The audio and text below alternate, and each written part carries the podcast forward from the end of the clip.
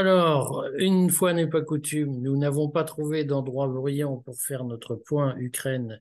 Édouard, et toi comme moi, nous sommes perdus dans les chaleurs abominables de l'été.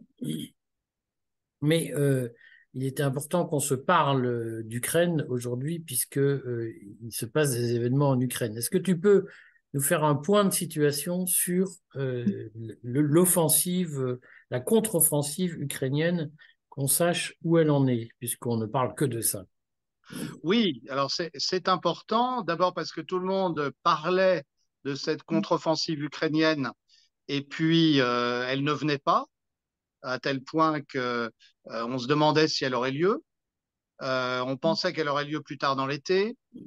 puis finalement, elle a été déclenchée. Le calendrier, c'est sans aucun doute le sommet de l'OTAN à Vilnius en juillet. et l'idée était d'afficher des gains territoriaux de l'Ukraine avant ce, sommet, puisque Zelensky pousse pour que l'Ukraine soit admise dans l'OTAN. Euh, il n'y a pas de, majorité euh, dans l'OTAN sur cette option. Euh, néanmoins, il voulait mettre les meilleures cartes de son côté. Alors, effectivement, il est trop tôt pour, pour dire définitivement ce qui va se passer, mais cette offensive qui a commencé il y a quasiment deux semaines maintenant, euh, presque deux semaines, eh bien, euh, pour l'instant, fait du surplace, euh, puisque selon tous les observateurs, il y a régulièrement des tentatives de, percée ukrainienne, en particulier sur la, partie sud de la ligne de front, en particulier euh, à Zaporogier, euh, et puis euh, Zaporogier, c'est là qu'il y a la, la, fameuse centrale nucléaire qui est régulièrement bombardée par, par les Ukrainiens, et puis un peu plus au nord, puisque le front fait une courbe à ce moment-là et remonte ensuite vers Donetsk. Donc les, il faut imaginer un coude et les, les, Ukrainiens essayent de, de s'enfoncer dans le, dans, le, dans le creux du, du coude, si j'ose dire. or, pour l'instant, euh, ils n'y arrivent pas. Euh, et euh, alors, on, on, a beau, euh, on a beau essayer de regarder même le l'Institute for the Study of War, qui est un, un institut américain très proche des néoconservateurs, n'arrive pas à afficher des succès ukrainiens. On a au contraire une ligne de défense russe qui est euh, visiblement très étanche et euh, selon les estimations, en 15 jours, on aurait eu entre 500 et 800 euh, morts et blessés par jour pour l'armée ukrainienne. Je dis bien morts et blessés, hein, mais euh, pour que euh, ceux qui nous suivent aient une, aient une idée, en fait, il y a quelque chose d'assez curieux dans l'armée ukrainienne, c'est que le nombre, de, le nombre de morts et le nombre de blessés est à peu près équivalent, alors qu'en général, on a plutôt un rapport de 1 pour 3, mais là, on peut, on peut dire qu'il y a environ 300 morts ukrainiens tous les jours et 4 à 500 blessés. Dans, cette affaire, euh, concrètement, est-ce que ça signifie que la contre-offensive ukrainienne est définitivement neutralisée ou qu'elle est un échec? Euh, Premièrement, par rapport au plan que les Ukrainiens avaient en tête, et sans doute l'OTAN, c'est un échec, puisque normalement, au bout de dix jours, et on a largement passé cette date, euh, au bout de dix jours, ils auraient dû avoir euh, percé au niveau de la première ligne de défense russe. Je rappelle que euh, les Russes, depuis l'automne dernier, ont construit une défense échelonnée avec des fortifications éloignées de, de, de, 20 à 30 kilomètres les, unes des autres. Et, donc, ce qu'on peut dire, c'est que pour l'instant, l'Ukraine euh, l'armée ukrainienne, l'armée kievienne, n'a même pas atteint en fait la première ligne de défense. Elle est maintenue à distance dans une espèce de zone grise. Alors, il y a eu quelques gains de, de 3 à 4 kilomètres à certains endroits, mais qui ont été vite reperdus. Et euh, surtout, ce qu'il faut comprendre, c'est que l'armée russe, euh, lorsqu'elle recule, euh, c'est pour laisser euh, l'artillerie frapper l'armée ukrainienne qui avance. Et puis dès que euh, mm. l'armée ukrainienne qui avance a été suffisamment affaiblie, euh, les Russes euh, reconquièrent le, le, le, terrain perdu. Donc on a pour l'instant quelque chose de très, de très statique. La question, c'est de savoir combien de temps ça va durer, combien de temps les Ukrainiens vont pouvoir engager des, troupes. Euh, alors, euh, certains porte-parole de l'armée ukrainienne nous expliquent que jusqu'ici, ça n'était que des reconnaissances, qu'on va voir ce qu'on va voir, qu'il est très possible qu'il y ait euh, des, unités blindées plus fournies qui essayent de mettre le paquet à tel ou tel endroit du front malgré tout, jusqu'à maintenant, il y a eu une perte de véhicules blindés euh, selon un ratio de 1 pour 10 euh, entre euh, la, Russie et l'Ukraine, donc de fortes pertes de matériel, de forte destruction de matériel du côté ukrainien. Et on sait que les alliés occidentaux ne sont pas très contents puisque lorsque des, chars léopards de fabrication allemande ou des euh, véhicules blindés euh, Bradley de fabrication américaine sont, sont détruits. ces photos font le tour du monde et ça n'est pas bon pour l'industrie de l'armement de l'OTAN et en particulier celle des États-Unis.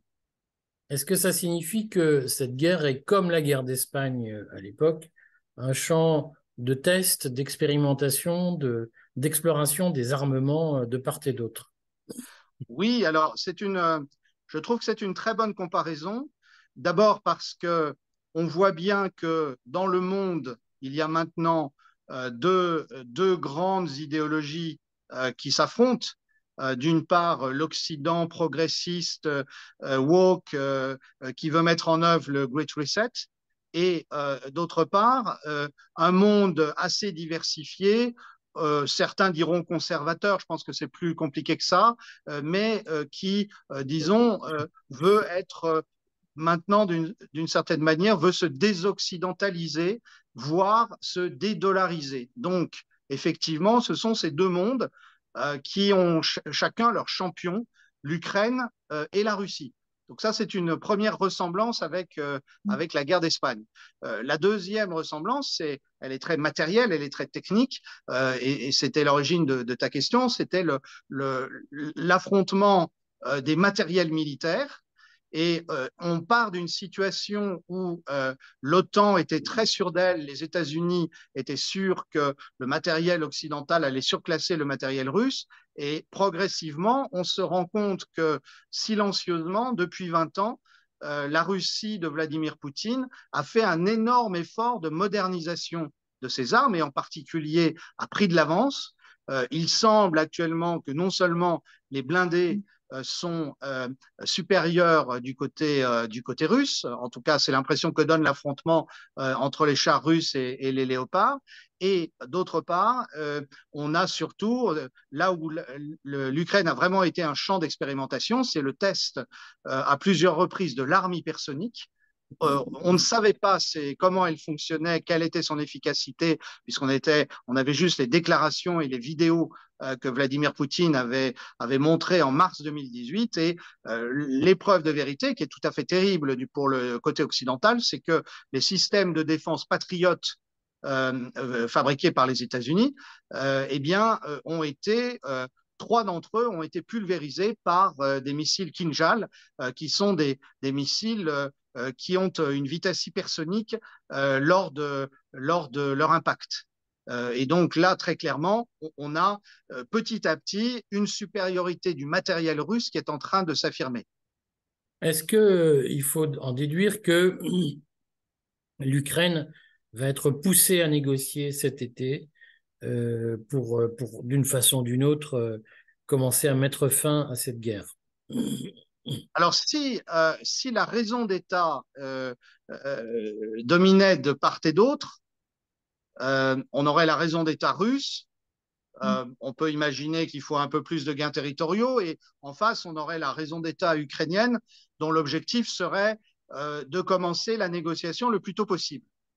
En fait, malheureusement pour l'Ukraine, je, je dirais, pour la société ukrainienne, le gouvernement ukrainien n'est pas autonome. Euh, il, euh, il, prend ses ordres euh, à Washington. Et à Washington, on a bien une, une raison d'État, une rationalité, mais qui, elle, a d'autres objectifs. cet objectif, c'est de faire durer la guerre dans l'espoir, malgré tout, de trouver une faille pour affaiblir la Russie.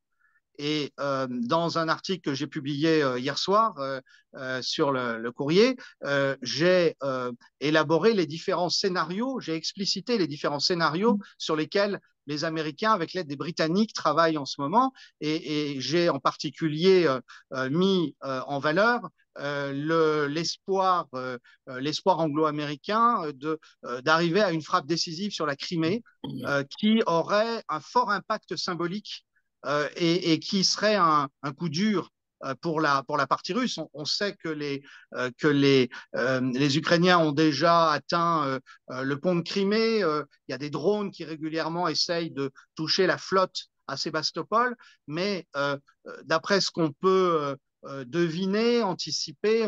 On, comprend que les Anglo-Américains, pour les appeler comme ça, euh, essayent de, travailler sur un scénario euh, qui, fonctionnerait par la saturation de, des défenses russes et mm. une frappe d'artillerie, voire doublée d'attentats terroristes en Crimée, qui aurait un fort impact et qui ferait apparaître la Russie plus vulnérable qu'elle n'est, ou en tout cas euh, mettrait en, mettrait en valeur une forme de vulnérabilité. Et euh, donc, c'est un scénario possible, il y en a d'autres, hein. mais toujours est-il que les Américains ont encore l'espoir de prouver que la Russie n'est pas si forte que ça et d'ébranler le pouvoir de Vladimir Poutine. Il faut se rappeler qu'il y a en mars prochain une élection présidentielle euh, en, en, Russie. Euh, elle aura lieu mars le 1er 2024. mars 2024, effectivement. Euh, alors, quand on parle d'élection, c'est ce qui est intéressant, c'est qu'il y a aussi une élection présidentielle américaine euh, en novembre 2024 et que si la contre-offensive ukrainienne s'enlise, comme vraisemblablement elle va le faire, si les Américains ne réussissent pas un, coup fumant euh, par exemple, euh, en, testant les vulnérabilités russes à, à, tel ou tel point de la ligne de front, comme en Crimée, eh bien, euh, dans ce cas-là, les Américains eux-mêmes vont se retrouver devant le dilemme faut-il négocier? Mais la négociation apparaît-elle comme une défaite? Et ou pas?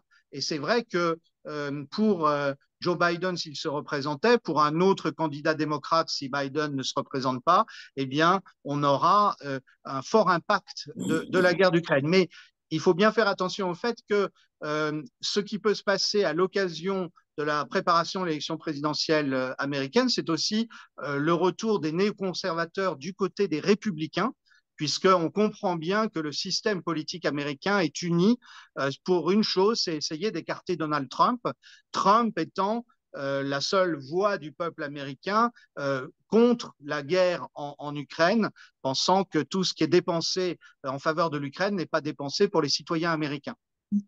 Bon, on redit que euh, le phénomène quand même le plus frappant, c'est que les pays les plus affaiblis par les sanctions contre la Russie, ce sont les sanctionneurs, les pays européens, à commencer par les pays européens.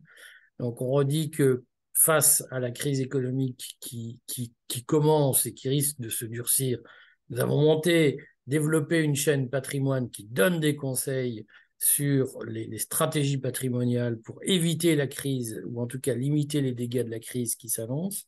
Et euh, j'en profite pour dire que dimanche, euh, en plus de cette chaîne YouTube patrimoine, il y aura euh, une vidéo sur l'état du marché immobilier et la crise immobilière qui éclate désormais en France.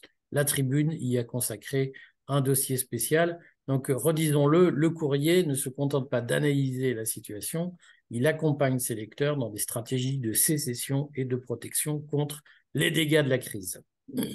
Effectivement, le courrier euh, euh n'aime pas le mot patriote, euh, comme les, les systèmes de défense patriotes américains, euh, mais plus le mot patrimoine. Nous défendons votre patrimoine.